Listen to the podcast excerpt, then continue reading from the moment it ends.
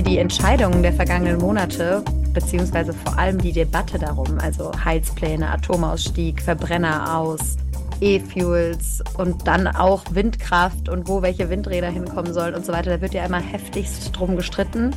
Und man merkt vor allem, dass man in der Geschwindigkeit, wie wir es für den Klimaschutz eigentlich bräuchten, teilweise nicht vorankommt. Bräuchte es da nicht vielleicht doch irgendwie klarere Ansagen, Verbote, weniger Mitspracherecht? Also so ein bisschen sowas, wie es China vormacht? Ich weiß, was du meinst. Manchmal wünscht man sich ja, dass diese Widerworte aufhören, die es in Deutschland immer gibt und man einfach macht, wovon man weiß. Nicht glaubt, sondern wirklich weiß, dass es tatsächlich das Beste für alle Beteiligten ist. Denn das vergisst man ja häufig bei allen Klima- und Energiefragen. Bei den Regelungen zum Beispiel zur Wärmewende, da geht es ja nicht um Jux und Dollerei, sondern tatsächlich versuchen wir ja irgendwo die Erde zu retten. Mit der Physik kann man nicht streiten, das ist einfach so. Natürlich will auch Katrin Göring-Eckert, dass wir Energie- und Wärmewende gut voranbringen. Und trotzdem sagt sie, andere Meinungen und auch Pläne von CDU und FDP müssen wir nicht nur akzeptieren, sondern sogar gutheißen.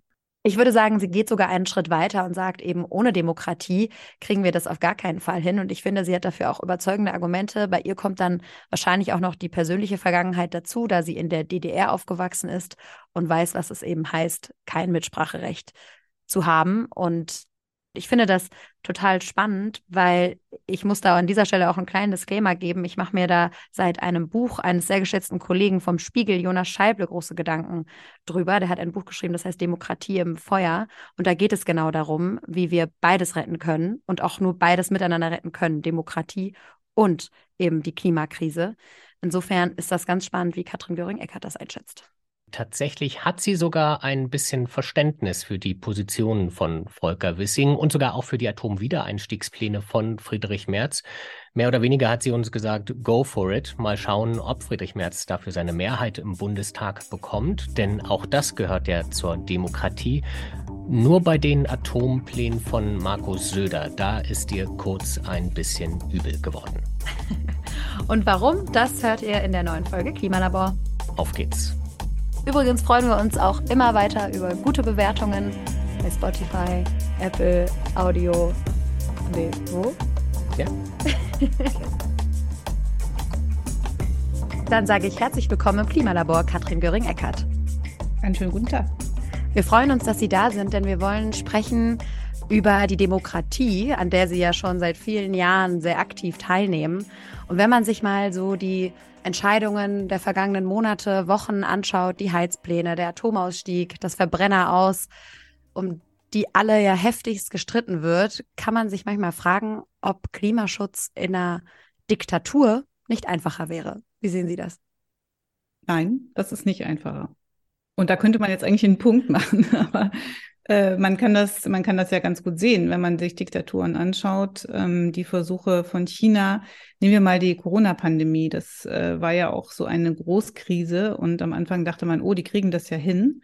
Und am Schluss stellte man fest, nein, kriegen sie eben gar nicht, äh, sondern es sind halt in China am Ende viele Leute auf die Straße gegangen, haben gesagt, wir lassen uns das nicht mehr gefallen und äh, haben sich auch an keine Maßnahmen mehr gehalten. Und es gilt für die Klimakrise noch ein bisschen mehr, weil ich glaube, dass das nur zu bewältigen sein wird, dieses Großproblem, dieses globale Problem, was jede und jeden betrifft, äh, wenn wir auch dafür sorgen, dass Menschen selber mitmachen, mithelfen können, selber entscheiden können, wie und was ihr Beitrag ist. Natürlich immer im, ja, im Rahmen von bestimmten Festlegungen. Das ist ja klar, die braucht man auch, gerade in der Phase, in der wir jetzt sind. Aber Selbstwirksamkeit, selbst mitmachen, mitentscheiden, demokratische Entscheidungsprozesse vorantreiben, das ist einfach das Beste, was wir haben können. Das setzt aber ja voraus, dass sie dann eben auch wirklich mitmachen. Und schauen wir uns jetzt einmal das Beispiel Heizungen an. Da ist einfach ein riesiger Widerstand dagegen, das auszutauschen, obwohl wir aus klimawissenschaftlicher Sicht ganz genau wissen, dass wir eigentlich ab heute im besten Fall keine fossilen Heizungen mehr benutzen dürften. Also wie kriegt man das dann hin, die Leute auch wirklich an Bord zu holen? Ja, indem man zwei Sachen tut. Äh, das eine ist, es geht da auch ums Klima und dafür ist es ganz zentral, 30 Prozent der CO2-Emissionen kommen aus dem Gebäudebereich. Aber es geht eben auch um Vorsorge für die Menschen selber, weil es wird ja bedeuten, wenn wir einfach jetzt so weitermachen, wenn wir es laufen lassen, wenn die fossilen Heizungen bleiben, dann heißt das, das ist für viele Menschen einfach gar nicht mehr bezahlbar. Und zwar in wenigen Jahren. Und deswegen ist es auch eine vorsorgende Politik zu sagen, jetzt aber ähm, in den nächsten Jahren müssen wir kommen zu 65 Prozent Erneuerbaren bei jeder Heizung. Mich hat sehr geärgert, dass es nicht nur politische Mitbewerber, sondern auch äh, bestimmte Medien, ihr es gehört nicht dazu, waren, die mit Falschmeldungen unterwegs waren, Kampagnen gestartet haben, richtig mit Fake News und die Leute in wahnsinnige Sorge versetzt haben. Das ist natürlich total kontraproduktiv. Ich würde jetzt auch nicht sagen, dass wir alles richtig gemacht haben, aber eins will ich auch deutlich machen. Gerade jetzt ist ähm, parallel zu unserem Gespräch quasi das auf den Tisch gelegt worden, was den sozialen Ausgleich angeht, wo man sieht, das wird so sein, das soll so sein, das muss so sein, dass es für jede und jeden auch wirklich bezahlbar ist. Darum geht es und es wird da auch keiner hängen gelassen, sondern alle sind dabei, alle können nicht nur mitmachen, sondern alle können eben auch diese Zukunftstechnologien zu ihrem Nutzen einsetzen und äh, ja auch für ihren Geldbeutel letzten Endes, weil dass das Gas und dass das Öl teuer wird, das ist automatisch so. Das hat äh, mit dem Emissionshandel zu tun und äh, dass uns Wind, Sonne, Erdwärme und alles, was wir ansonsten haben, Luft jetzt bei der Wärmepumpe nicht eine Rechnung nach Hause schicken, das liegt halt auch auf der Hand. Das heißt aber, wenn wir jetzt noch einmal bei dem Beispiel bleiben, es wird ja auch viele Ausnahmen geben, was jetzt die Heizungen angeht. Viele Klimaschützer sagen da jetzt schon, naja, das wird dann halt nicht reichen, um die Klimaziele zu erreichen. Und das gilt ja, ich will auch einmal von dem Beispiel vielleicht ein bisschen weggehen, das gilt ja für jede einzelne Entscheidung, dass wir die immer ein bisschen aufweichen müssen, dass es eigentlich nie genug ist, um den Klimaschutz so voranzutreiben, wie man ihn aus wissenschaftlicher Sicht eigentlich bräuchte. Und diese Diskrepanz, diese Lücke, wie kriegt man die innerhalb der Demokratie geschlossen? Das kostet ja auch alles immer unheimlich viel Zeit, diese demokratischen Prozesse. Ich bleibe kurz bei den Heizungen, weil wir an dem Beispiel jetzt so ein bisschen rumgeknaubelt äh, haben und äh, sage, nee, es geht dann nicht vor allen Dingen darum, Ausnahmen zu machen. Es wird Einzelne geben, wo das auch gar keinen Sinn macht oder sowas. Aber es geht eigentlich darum, dass alle dabei sein können. Und dass die Förderinstrumente, die Hilfen so gestrickt sind, dass sie sich alle leisten können und dass es für alle bezahlbar ist und vor allen Dingen eben auch bezahlbar bleibt. Und das ist der richtige Weg. Nicht zu sagen, dann machen wir ganz viele Ausnahmen äh, und dann müssen wir irgendwie nicht so viele sozialen Hilfen bezahlen. Das andere ist, Sie haben natürlich einen Punkt, wenn Sie sagen, äh, wir sind in einer Phase auch der äh, Be Bewältigung der Klimakrise, in der in den letzten Jahren sehr, sehr wenig, viel zu wenig getan worden ist. Und deswegen sind wir jetzt in einem, in einem Moment, wo eigentlich alles aufeinander kommt. Also wir müssen sowohl in den verschiedenen Sektoren, beim Gebäude, beim Verkehr, bei der Energie überall sehr, sehr schnell vorankommen, damit wir überhaupt die Ziele erreichen. Oder sagen wir vielleicht mal nicht die Ziele, sondern sagen wir vielleicht mal eher, es sind unsere Klimaverpflichtungen weil es ist ja Gesetz, es ist ja nichts, was jetzt die Grünen ausgedacht haben oder so, sondern es sind ja die Verpflichtungen, die Deutschland europäisch global eingegangen ist mit dem Pariser Klimaschutzabkommen, mit den europäischen Vereinbarungen, auch mit den Gesetzen in Deutschland. In Deutschland hat es inzwischen Verfassungsrang, ja, der Klimaschutz, äh, nach einem Urteil, was das äh, Bundesverfassungsgericht gefällt hat. Also wir, wir haben gar keine Wahl, was die Ziele angeht. Die können wir jetzt nicht in Frage stellen. Wir haben eine Wahl, was die Instrumente angeht. Und in der Tat, da ist vieles sehr schnell zu tun. Und das heißt eben auch, dass wir bei der Frage, wo kann man wen einbeziehen, jetzt nicht mehr ganz lange Prozesse machen können, sondern wir können nur sagen, 65 Prozent erneuerbar, ob du das mit Hackschnitzel, mit Wärmepumpe, mit Fernwärme machst, ob du in dein, in dein Dorf gehst, äh, in das Gemeindeparlament und sagst, hier, wir brauchen Nahwärmenetz, wir haben doch da ein Unternehmen, was, was produziert, wo eigentlich Wärme rauskommt, ob das die Biogasanlage ist oder was anderes. Lass uns das nutzen. Ob es irgendwie die, äh, so ein gemeinsames Blockheizkraftwerk ist mit Pellets oder wie auch immer. Also es, es gibt natürlich viele verschiedene Möglichkeiten. Vielleicht erfindet auch jemand in fünf Jahren noch was ganz Neues, äh, wo man den Kuhpups irgendwie fürs Heizen benutzen kann, was weiß ich. Auch das ist möglich und, äh, und auch das bleibt offen.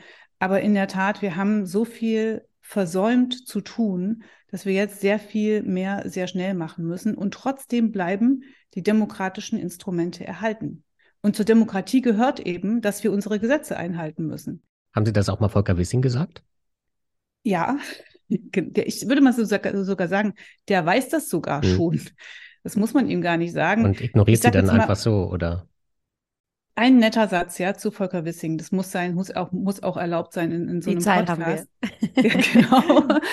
äh, er hat schon auch ein schweres Erbe angetreten, ja. Also es waren immer Verkehrsminister, die eigentlich nichts anderes wollten, als fossil unterwegs zu sein in jeder Hinsicht und sich überhaupt nicht darum gekümmert haben. Deswegen hat er jetzt ein schweres Erbe, aber das muss er bewältigen und das muss er auch, auch das übrigens im Rahmen der Gesetze bewältigen. Da gehört eben auch ein Sofortprogramm dazu. Mhm.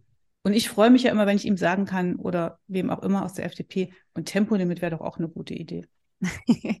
Wobei die FDP ja auch in dieser ganzen Debatte einen interessanten und viel diskutierten Satz gesagt hat, und zwar, dass es ja nicht das Verkehrsministerium oder Volker Wissing ist, der die CO2-Emissionen ausstößt, sondern die Menschen, die da draußen eben Auto fahren und Auto fahren wollen. Und da kommen wir dann wieder auf diesen Punkt zurück, dass es ja im Endeffekt die Menschen sind, die man davon überzeugen muss, davon wegzugehen. Und das erscheint mir in der aktuellen Situation teilweise mit den demokratischen Prozessen einfach unglaublich langwierig. Deswegen die Frage, wie man das beschleunigen kann in dem Tempo, wie wir es eigentlich bräuchten. Wenn ich vielleicht noch kurz ergänzen darf, ich war am vergangenen Wochenende bei einer Familienfeier und ausnahmslos niemand hat den Atomausstieg verstanden. Ich glaube, ich war der Einzige, der gesagt hat, doch, das ist gut, das können wir machen. Und mhm. da waren, glaube ich, Parteien aller Couleur vertreten. Also gleich zwei große alle, Themen. Dann haben sie alle überzeugt. Ich habe mein Bestes gegeben. Ich fürchte, es hat nicht gereicht. Okay, äh, ich komme gleich zum Atomausstieg, aber erst nochmal zu der Frage. Ähm, also auch Volker Wissing hat natürlich eine CO2-Bilanz und für Politikerinnen gilt sowieso, dass der ökologische Fußabdruck sehr groß ist, weil wir einfach viel zu viel unter, also viel zu viel, ja, viel, viel unterwegs sind und äh, ein Leben haben, was äh, nicht so wahnsinnig nachhaltig ist, äh, unabhängig davon, ob wir was Anständiges essen oder nicht. Aber ähm, das ist ja nicht gemeint. Und in der Tat äh, geht es natürlich darum, äh, dass die Menschen selber den CO2-Ausstoß produzieren oder die Industrie ihn produziert. Ja, aber wenn es der Verkehr ist, dann muss man einfach sagen, ja, was gibt es denn für Alternativen? Ich bin total happy, dass wir das 49-Euro-Ticket haben. Und das wird natürlich was beitragen äh, zu der Frage CO2-Vermeidung, weil sich Leute dann auch langfristig umstellen und nicht wie beim 9-Euro-Ticket, da war dann manchmal ja so der Flow, äh, das nehmen wir jetzt mal für einen Wochenendausflug und für einen Urlaub, da hat sich das schon gelohnt. Bei 49 Euro wird das ein bisschen anders sein, auch gerade wenn Unternehmer, Unternehmerinnen, Arbeitgeberinnen mitzahlen. Aber es ist eben noch kein Angebot für den, für einen Großteil des ländlichen Raumes. Da wird es nicht äh, gekauft und zwar nicht, weil die Leute es nicht wollen, sondern weil einfach der Bus nicht fährt, mit dem man da, äh, in dem man da einsteigen könnte mit dem 49-Euro-Ticket. Also es geht schon darum, welche Alternativen sind da bei der Stadtplanung, äh, welche Rolle spielt, spielen die Fahrradwege oder eben nicht oder die Fahrradinfrastruktur? Es geht ja nicht nur um Fahrradwege. Ist es so, dass ich wirklich einen lückenlosen ÖPNV habe oder nicht? Ist es so, dass ich auch problemlos zu Fuß gehen kann oder eben Fahrrad fahren, ohne Lebensgefahr ähm, einzugehen oder Angst davor zu haben, irgendwie überfahren zu werden? Diese ganzen Fragen spielen natürlich eine riesige Rolle und deswegen ist es natürlich auch Politik. Und es ist nicht nur irgendwie, die Leute wollen halt Auto fahren. Viele Leute wollen elektrisch fahren. Wir haben das gerade gesehen im Vergleich mit China. Ja, äh, die deutschen Autobauer haben gerade keine Chance, im chinesischen Markt überhaupt weiter zu reüssieren. Die waren da die größten Verkäufer. Aber es klappt halt nicht mehr, weil auch in China jetzt die meisten Leute sagen, Moment mal, wir fahren lieber elektrisch, das lohnt sich für uns. Aber dann sind wir doch wieder am ersten hm? Punkt, wenn ich da jetzt reingerätschen darf, dann sind wir doch wieder bei der ersten Frage von Clara, weil auch die chinesischen Autobauer ja massiv Geld bekommen vom chinesischen Staat, um genau dieses Ziel zu erreichen. Wir wollen selbst die weltweit besten E-Autobauer haben und dann ist uns halt der Rest der Welt egal. Und auch was die Menschen davon halten, ist uns egal. Wir machen das jetzt einfach, weil wir das gut finden. Ja, und die Frage ist, welche, welche, welche Vorteile bietet einem die Demokratie in so einer Situation? Naja, die, also erstmal bietet einem die Demokratie äh, grundsätzlich den Vorteil, dass die Systeme stabil sind. Das ist ja ein ganz entscheidender Punkt. Äh, und so ein System in China, das darauf beruht, äh, dass Menschen unterdrückt werden, mundtot gemacht werden und ähm, gequält werden wie die Uiguren, äh, das ist eben auch kein stabiles System. Ich bin ja selber, vielleicht sage ich das einmal kurz, in die DDR aufgewachsen.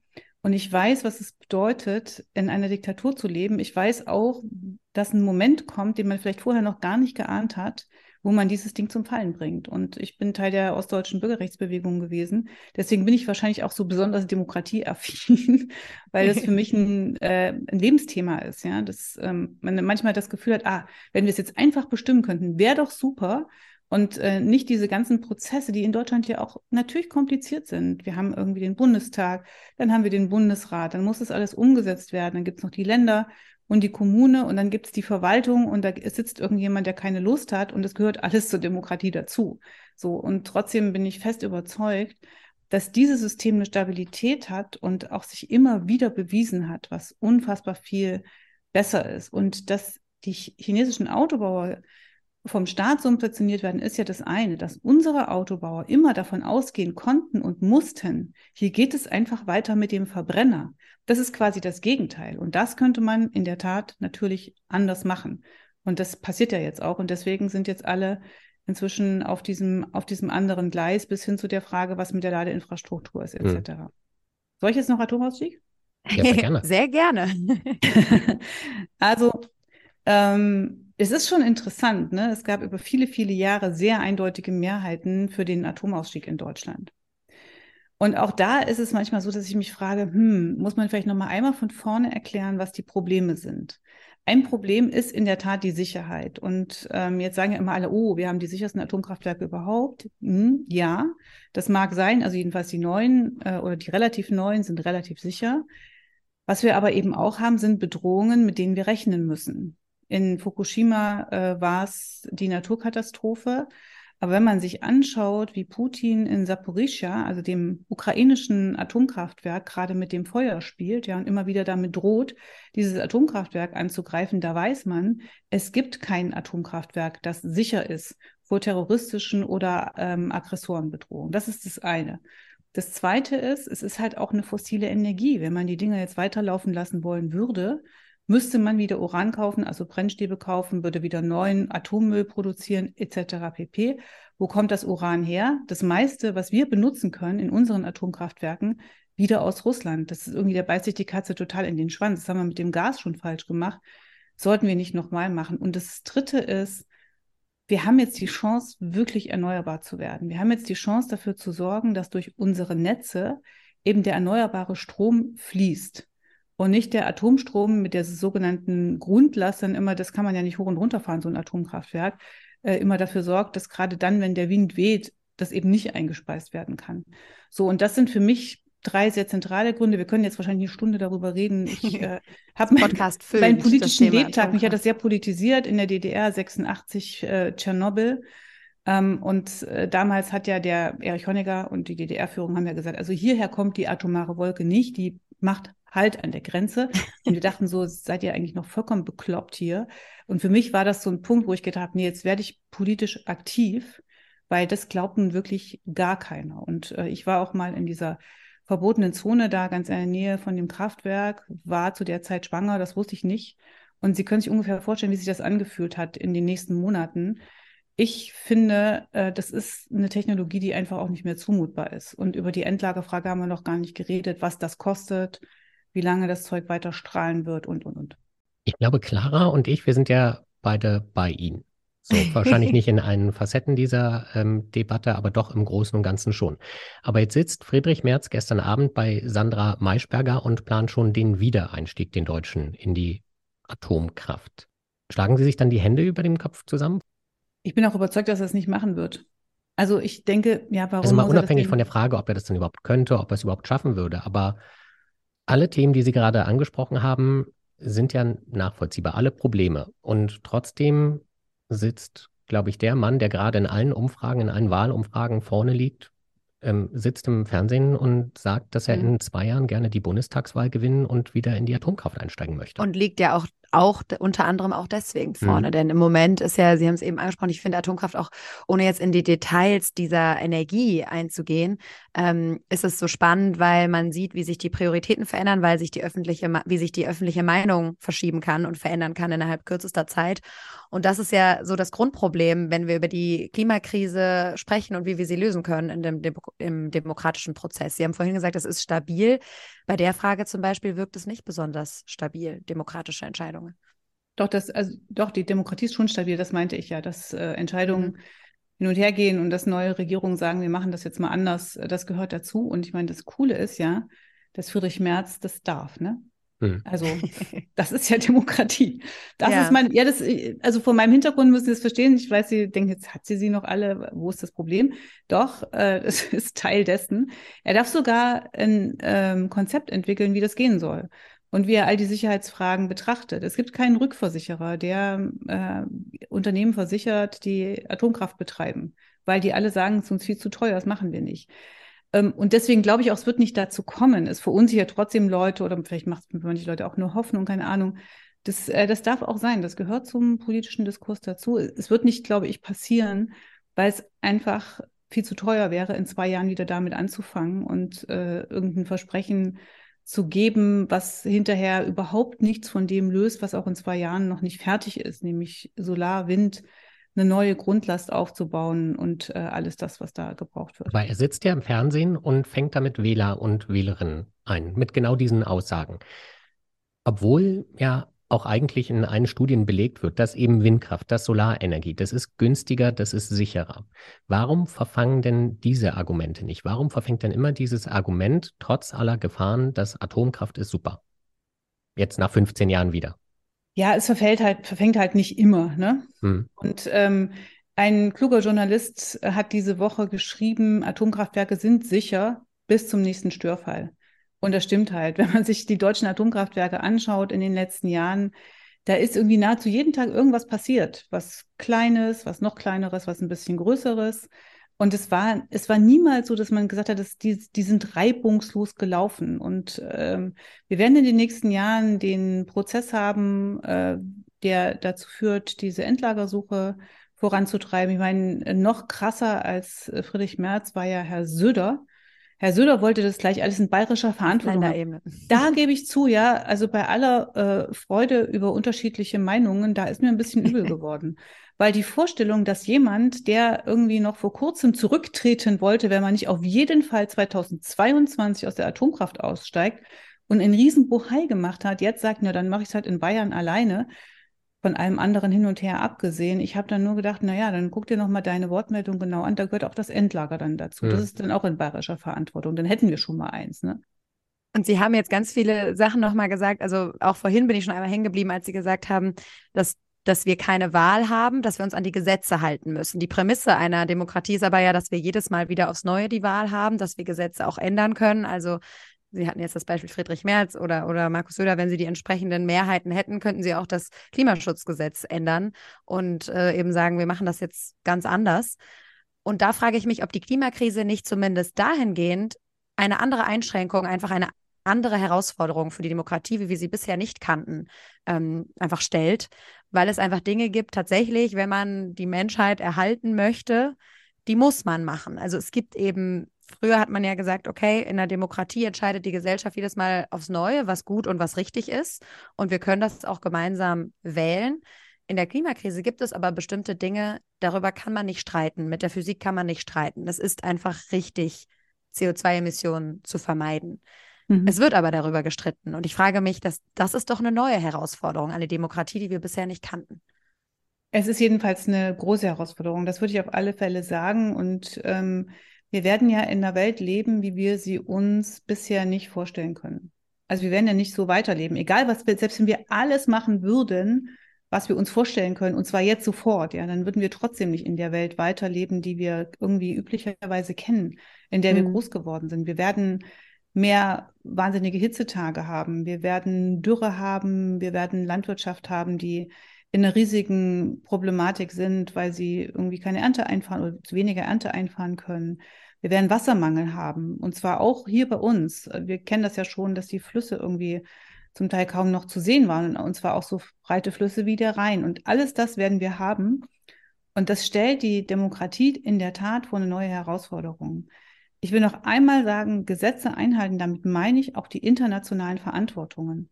Und da kann auch Friedrich Merz nicht sagen, ich habe doch nicht unterschrieben das Klimaabkommen von Paris oder ne, was. Könnte aber aussteigen, so wie Donald Trump das getan hat. Ja, das würde, glaube ich, nicht machen. Also das ist, äh, zum, das würde, das würde er nicht machen, sondern er Nein, das sagen, wollen wir auch nicht. Wollen uns, wir hier überhaupt nicht spekulieren. Ich, nein, ich ne? meine, das also lass uns, lass uns andere, genau, lass ja. uns andere Wege äh, suchen.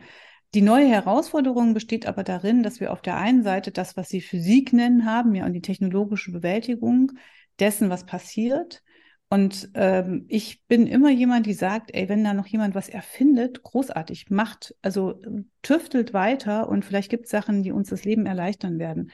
Und auf der anderen Seite ist es eben auch wirklich eine große ethische Frage. Und wir haben am Anfang vorhin ja über diese Heizfrage geredet, die große ethische Frage, die müssen wir so beantworten, dass klar ist, dass es für alle Menschen machbar ist. Wer reich ist, der kann sich alle möglichen Klimaanpassungsmaßnahmen im Zweifelsfall auch noch selber kaufen oder wie im Science Fiction dann unter irgendwie einer Kugel oder unter einer, unter einer Haube leben, ja, weil es da noch irgendwie erträglich ist. Die Leute, die ärmer sind, die haben jetzt schon den Schaden, weil die wohnen halt an den lauten, schmutzigen Straßen, die sind viel mehr gesundheitsgefährdet und, und, und. Und deswegen ist es so zentral, dass wir uns klar werden darüber, dass es nicht nur eine technische Frage ist, es ist eben auch eine ethische Frage. Und zwar national, europäisch, aber auch international, weil die globalen Krisen, die dadurch ausgelöst werden, die Wasserkrise, also manche reden davon, dass es Wasserkriege geben wird. Wir werden eine Fluchtbewegung haben. Äh, da ist, da sind die Debatten, die wir heute haben, nicht lächerlich, aber sie sind eben nicht das, was, äh, was da möglicherweise noch auf uns zukommen wird. Und deswegen muss man das ganz klar haben, das ist eine neue Herausforderung auch für demokratische Entscheidungen, dass man nicht sagt, hier machen wir die Sozialpolitik, da geht es dann um Rente und Zuschüsse und Grundsicherung und Kindergeld und dort machen wir die Klimapolitik und da geht es dann äh, um Wärmepumpen und irgendwie sowas. Wir müssen das wirklich brutal zusammendenken. Müsste man dann eventuell auch noch mal im deutschen Strafgesetzbuch nachbessern, weil im Moment das Bild, das von Deutschland entsteht, ist ja ob man die Maßnahmen der letzten Generation mag oder nicht. Wer sich für das Klima einsetzt, der wird ins Gefängnis gesteckt und wer die deutschen Klimaschutzgesetze missachtet, Ministerien, Minister, die dürfen einfach so weitermachen wie bisher. Na, wir haben in Deutschland in, unseren, in unserem Rechtssystem ja ein anderes Haftungsprinzip. Das ist so. Hm. Das hat auch mit der Demokratie zu tun, ne? dass nicht jetzt äh, die Person an den Pranger gestellt wird, weil sie die Mehrheit nicht beschaffen konnte, dafür dies oder jenes zu tun. Gleichwohl. Was werden ja Gesetze missachtet. Ja, und ich finde, da, dafür muss es auch, gibt es ja auch Sanktionen, wenn Gesetze missachtet werden, äh, aber eben nicht individuell für die Person. Das, das meinte ich. Das, äh, das ist in Deutschland anders mhm. geregelt. Ich glaube, es ist auch in der Demokratie ganz gut so, dass es so ist. Was die Frage letzte Generation angeht, da sagen ja manche immer so, da muss die volle Härte des Gesetzes. So, und dann denke ich immer, ja, Moment mal, die volle Härte des Gesetzes heißt immer Verhältnismäßigkeit. Was passiert da genau? Etc., die, ähm, die Leute von der letzten Generation sagen ja auch bewusst, wir nehmen das in Kauf äh, und wir finden, das andere ist viel schlimmer, deswegen nehmen wir in Kauf, dass wir auch Strafen bekommen. Ich finde, wenn man sich anschaut, dass die Gerichte auch sehr unterschiedlich entscheiden, dass sich da, glaube ich, auch noch was entwickelt. Also das Verfassungsgerichtsurteil äh, zu der Frage Einhaltung äh, der Klimaziele ist ja in einem Urteil beispielsweise, wo es darum ging, dass jemand einen Baum besetzt hat, äh, weil er wollte, dass ein Park erhalten bleibt vor einem Bahnhof, glaube ich, in, in Norddeutschland, wenn ich mich recht entsinne. Äh, da hat das Gericht gesagt, das war schon in Ordnung, weil das ist im Rahmen dessen, was, äh, was Klimaschutz bedeutet. Ich glaube, da werden sich auch noch Sachen entwickeln. Ich glaube nur nicht, dass wir auf politische Fragen mit Änderungen des Strafgesetzbuches reagieren sollten. Das hm. ist, ähm, ja, das hilft auch in anderen Fragen immer nicht sondern wir müssen uns da politisch auseinandersetzen. Aber es, es würde, glaube ich, schon einige Menschen freuen, wenn diese Weigerung von, ja, ich weiß nicht, ob man jetzt Friedrich Merz und Volker Wissing als Beispiel nehmen kann, aber wenn diese Weigerung tatsächlich auch mal persönliche Konsequenzen hätte. Das ist ja bei den PolitikerInnen so, dass die persönlichen Konsequenzen eintreten, äh, spätestens bei der nächsten Wahl und manchmal auch schon vorher, ne? weil man irgendwie dann, weil dann klar ist, das kannst du nicht mehr durchgehen lassen äh, und dann muss die Person möglicherweise zurücktreten oder wird halt nicht wieder Ministerin oder Minister. Mhm. Und äh, das, das ist der Case, um den es da geht. Und wenn Sie sagen, manche würden sich freuen, dann ist jetzt die Frage, wie es eigentlich dazu kommt, dass eine Mehrheit der Deutschen sagt, nee, so nicht. Ich glaube übrigens, dass das auch gar nicht so weit weg ist. Sie haben ja vorhin damit argumentiert, dass Friedrich Merz jetzt gute Umfragewerte hat. Gute Umfragewerte sind aber erfahrungsgemäß nicht dann auch gute Wahlergebnisse. Damit kennen und die Frage, die was in den nächsten zwei Jahren passiert, ähm, was die Erfahrungen für die Leute sind und so, ist, ist ja nochmal was anderes. Aber würden Sie trotzdem sagen, es braucht Veränderungen an unserem System, an der Demokratie, wie wir sie heute leben, um das mit einzubeziehen? Also um eben mit einzubeziehen, dass es un dass es Dinge gibt, die unstrittig sein müssen, wenn wir die Klimakrise bewältigen wollen? Ähm, unstrittig sind die Ziele. Äh, der Weg dahin ist äh, eine Diskussion wert, aber es muss eben klar sein, dass der Weg zu den Zielen äh, auch wirksam ist und dass es nicht nur irgendwie ein Reden darüber ist, also in den in der Verabredung des Koalitionsausschusses stand irgendwie 16 mal E-Fuels und ich bin gespannt, ob das alle 16 E-Fuels-Anwendungen sind, die in einzelnen, weiß ich nicht, Autos dann sein werden. Aber äh, ohne Spaß. Ich glaube schon, dass wir auch andere Instrumente brauchen, zum Beispiel Bürgerräte.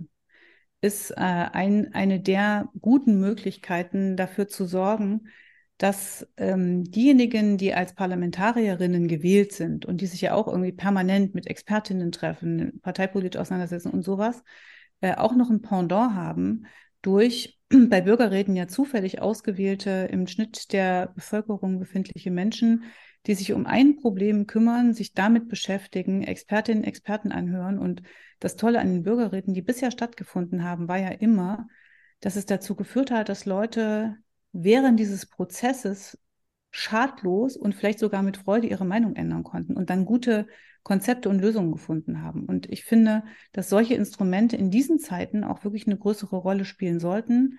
Schlicht und ergreifend schon auch deswegen, weil wenn so viel so schnell gemacht werden muss wie jetzt gerade, dann bedeutet es doch auf der anderen Seite auch, wir sind als PolitikerInnen, die Leute in den Ministerien unter einem wahnsinnigen Stress. Und wir machen auch Fehler. Ich finde auch, es gehört zur Demokratie dazu, zu sagen, ich habe einen Fehler gemacht, wir haben einen Fehler gemacht, wir korrigieren den jetzt übrigens und nicht irgendwie ein bisschen rumzuschwafeln und so zu tun, als ob nichts wäre, weil das ist auch für die Legitimation von Demokratie ganz wichtig. Aber auch zu sehen, dass Leute eine andere Lösung vorschlagen, dass sie das im Konsens machen. Das ist ja bei den Bürgerräten was anderes als bei uns im Parlament. Das ist schon ein gutes Instrument als, als Pendant zur parlamentarischen Demokratie. Und wenn beides ineinander greift, dann umso besser besprechen Sie ja auch eigentlich schon das Thema, unter dem wir uns heute getroffen haben, diesen Tag der Klimademokratie, der am 29. April stattfindet, an. Inwiefern soll der dabei helfen? Da sollen ja im Endeffekt Bürgerinnen und Bürger ins Gespräch kommen mit ihren gewählten Vertreterinnen und Vertretern. Und die Frage ist, ich meine, es, es gibt schon viele verschiedene Möglichkeiten. Warum braucht es das jetzt noch obendrauf? Das braucht es, weil erstmal jede Möglichkeit zu sprechen, miteinander in Kontakt zu kommen, total gut ist. Und für uns als Politikerin ist es manchmal auch gar nicht so schlecht, wenn jemand anders sagt, wir bringen euch mal ins Gespräch. Und nicht, wenn ich hinkomme und sage, würde gerne mal mit dir reden. Oder wenn die Bürgerin äh, mir einen bösen Brief schreibt und sagt, was hast du wieder für einen Mist verzapft und mich erstmal eine halbe Seite beschimpft. Und ich dann vielleicht schon nicht mehr so intensiv weitergelesen habe und feststelle, oh, sie hat eigentlich noch einen interessanten Vorschlag. Also von daher ist es manchmal gut, sich auf einer ähm, dritten Bühne äh, auf einem neutralen Ort oder sowas zu treffen von äh, Leuten, die es gut meinen mit der Demokratie und mit der Sache. Und dafür ist es eine total gute Idee und es ist auch eine gute Idee, weil es fundiert ist, weil es um Sachargumente geht und weil es darum geht, auch sehr, sehr viele verschiedene Leute einzubeziehen. Und äh, deswegen bin ich ein totaler Fan davon und ich freue mich sehr drauf, dann zu sehen, was sind denn die Ergebnisse und wie können wir die in unsere Arbeit einbeziehen. Bevor wir gleich zum Schluss kommen, würde ich gerne noch einmal von der anderen Seite ähm, fragen. Und zwar stehen ja die Grünen auch immer als Verbotspartei ein bisschen da und das lässt sich ja durchaus auch begründen. Ähm, ich glaube, sie fordern mehr Verbote als viele andere Parteien. Und dann entsteht immer direkt die Angst vor einer Ökodiktatur. Das wird auch gerne so diskutiert. Würden Sie sagen, dass das ein Teil dessen ist, dass wir, dass wir Verbote einfach brauchen und dass wir gewisse Grenzen setzen müssen, weil diese Krise eben anders nicht zu bewältigen ist? Ich würde sagen, dass es um die Freiheit geht. Und so einfach ist es am Ende. Also können wir in ein paar Jahren noch selber frei entscheiden, wie wir wohnen, arbeiten, leben, mobil sind? Können das eigentlich unsere Kinder, unsere Enkel erst recht? Ich habe ja auch schon Enkel, ne? Wie frei können die noch leben? Darum geht's. Und dann geht es um Regeln. Und ähm, manche Sachen sind verboten, auch jetzt ja immer. Ja, also ich habe irgendwie neulich über Klimakrise geredet und dann waren da irgendwie, weiß nicht, 100 Leute im Saal und gesagt, und wer ist denn heute jetzt hierher gekommen und bei Rot über die Ampel gefahren? Und ich weiß nicht, ob es jemand gemacht hat, aber niemand hat sich getraut, sich zu melden. ist ja ein ganz normales, äh, damit der Verkehr überhaupt funktioniert, gibt es halt äh, eine feste Bedingung. Und deswegen haben wir auch nicht gesagt, wir verbieten ähm, dass du, ich weiß nicht, was für eine Heizung einbaust. Und wir haben nur gesagt, es gibt eine klare Regel, die heißt 65 Prozent Erneuerbare. Das musst du machen. Und dass wir aus der fossilen Energie raus müssen, das ist wieder Klimaabkommen von Paris. Das kann man jetzt auch sagen, das ist ein Verbot. Wir haben ja noch nicht mal, wir haben nie gesagt, wir wollen Fleisch verbieten. Das war auch ja eine schöne, äh, schöne Kampagne. Was passiert ist, ist, ähm, dass sehr viele Leute nach Alternativen geguckt haben und äh, dass auch äh, große Fastfood-Ketten, so muss man es ja formulieren, ne? wir können jetzt hier keine Werbung für irgendwen machen. Ganz ruhig beim Namen nennen. ich bin da nicht so, bin da auch nicht so firm, weil ich jetzt nicht die Dauerbesucherin da bin. Äh, inzwischen äh, selbstverständlich verschiedene vegane Gerichte anbieten. Hätte ich gerne in der Bundestagskantine, dass wir so viel Auswahl hätten wie in mancher Fastfood-Kette. Also äh, es geht nicht darum, dass man Menschen drangsaliert, sondern es geht darum, dass man Möglichkeiten schafft, aber nicht nur für heute und morgen, sondern eben gerne auch noch für übermorgen. Was macht man aber denn, wenn sie sich drangsaliert fühlen? Denn das ist ja tatsächlich so, wenn man mit den Menschen ins Gespräch kommt. Ja, die Menschen, also ich äh, kenne viele, die sich nicht drangsaliert fühlen, sondern die sich darüber aufregen, dass die Rahmenbedingungen noch nicht da sind, dass die, weiß ich nicht, in der Großstadt äh, immer noch nicht ausreichend Ladepunkte da sind fürs Elektrofahrrad oder fürs Elektroauto oder was, was auch immer, ja, so. Ähm, also die Leute nicht und die, die sich darüber aufregen oder sich äh, eingeschränkt fühlen, mit denen kann ich nur reden und kann sagen, ja, äh, diese Einschränkung, die du heute hast, wird dir äh, in Zukunft mehr Freiheit verschaffen. Und man, ich glaube, wir müssen auch mit den Leuten reden wie mit erwachsenen Menschen. Die Phase, in der wir jetzt gerade sind, ist keine einfache und es wird nichts bleiben, wie es ist. Wir können jetzt noch bestimmen, in welche Richtung es geht. Wir können nicht mehr sagen, sollten das auch als PolitikerInnen nicht, so tun, als ob wir irgendwie diejenigen sind, die dafür sorgen, dass es so bleibt, wie es ist oder wie es vielleicht auch nie war. Ja, das ist so ein bisschen die, der Friedrich Merz ja immer so tut, als ob man das könnte. Nee, ich glaube, wir müssen mit den Leuten reden wie mit Erwachsenen und auf Augenhöhe und sagen, es wird nicht so bleiben, lass uns jetzt gemeinsam überlegen, wie schaffen wir es, dass wir noch einen Wohlstand haben. Das wird ein anderer Wohlstand sein, aber dass wir überhaupt noch einen haben. Das heißt, unterm Strich braucht es durchaus Einschränkungen heute, um die Freiheit von morgen zu gewährleisten, wenn wir das in einer Demokratie hinkriegen wollen. Es braucht Einschränkungen, es braucht aber auch auf der anderen Seite Ausweitungen. Ja? Also wenn wir mehr verschiedene Energieträger haben, ist doch wunderbar. Wenn wir uns mehr aussuchen können, was, wie, wo wir essen und klimagerecht essen, ist doch wunderbar. Und viele Leute sagen doch heute, ich fühle mich viel besser, wenn ich so leben kann. Und wir gucken dann manchmal so ein bisschen von oben nach unten auf die Leute, die auf dem Land leben. Die haben ganz oft den allerkleinsten ökologischen Fußabdruck. Die haben auch noch irgendwie einen kleinen Garten, wo sie was anbauen und ähm, fahren nicht die ganze Zeit durch die Gegend. Und, und da sieht man, das ist überhaupt nicht aufgeteilt in die Hipster in der Stadt, ähm, die Hafercappuccino trinken und die Leute auf dem Land, die ich weiß nicht äh, was machen, sondern wir sind eigentlich eine Gesellschaft, die das sehr, sehr gut austarieren kann und wo Freiheitsvorstellungen unterschiedlich sind, aber wir, glaube ich, zu einem gemeinsamen kommen können. Und wir werden das alles jetzt hier nur gemeinsam schaffen, auch ähm, ganz egal, in welcher Partei wir sind oder in welcher gesellschaftlichen Gruppe oder in welchem Einkommen. Also die Grünen als die Freiheitspartei und wir sind gespannt, was am 29. April dann was, am Tag da zu lachen gibt, doch, ja. nein, nein, äh, nein, nein, äh, das war auch ein wohlwollendes Lachen, würde okay, ich sagen. Dann, dann nehme ich das. ähm, und wir freuen uns auf das, was am 29. April noch äh, da auch. herauskommt, am Tag der Klimademokratie und hoffen, dass es die Demokratie stärken kann. Vielen Dank, Frau Göring-Eckert. Ich bedanke mich auch sehr herzlich. Vielen Dank für das Gespräch.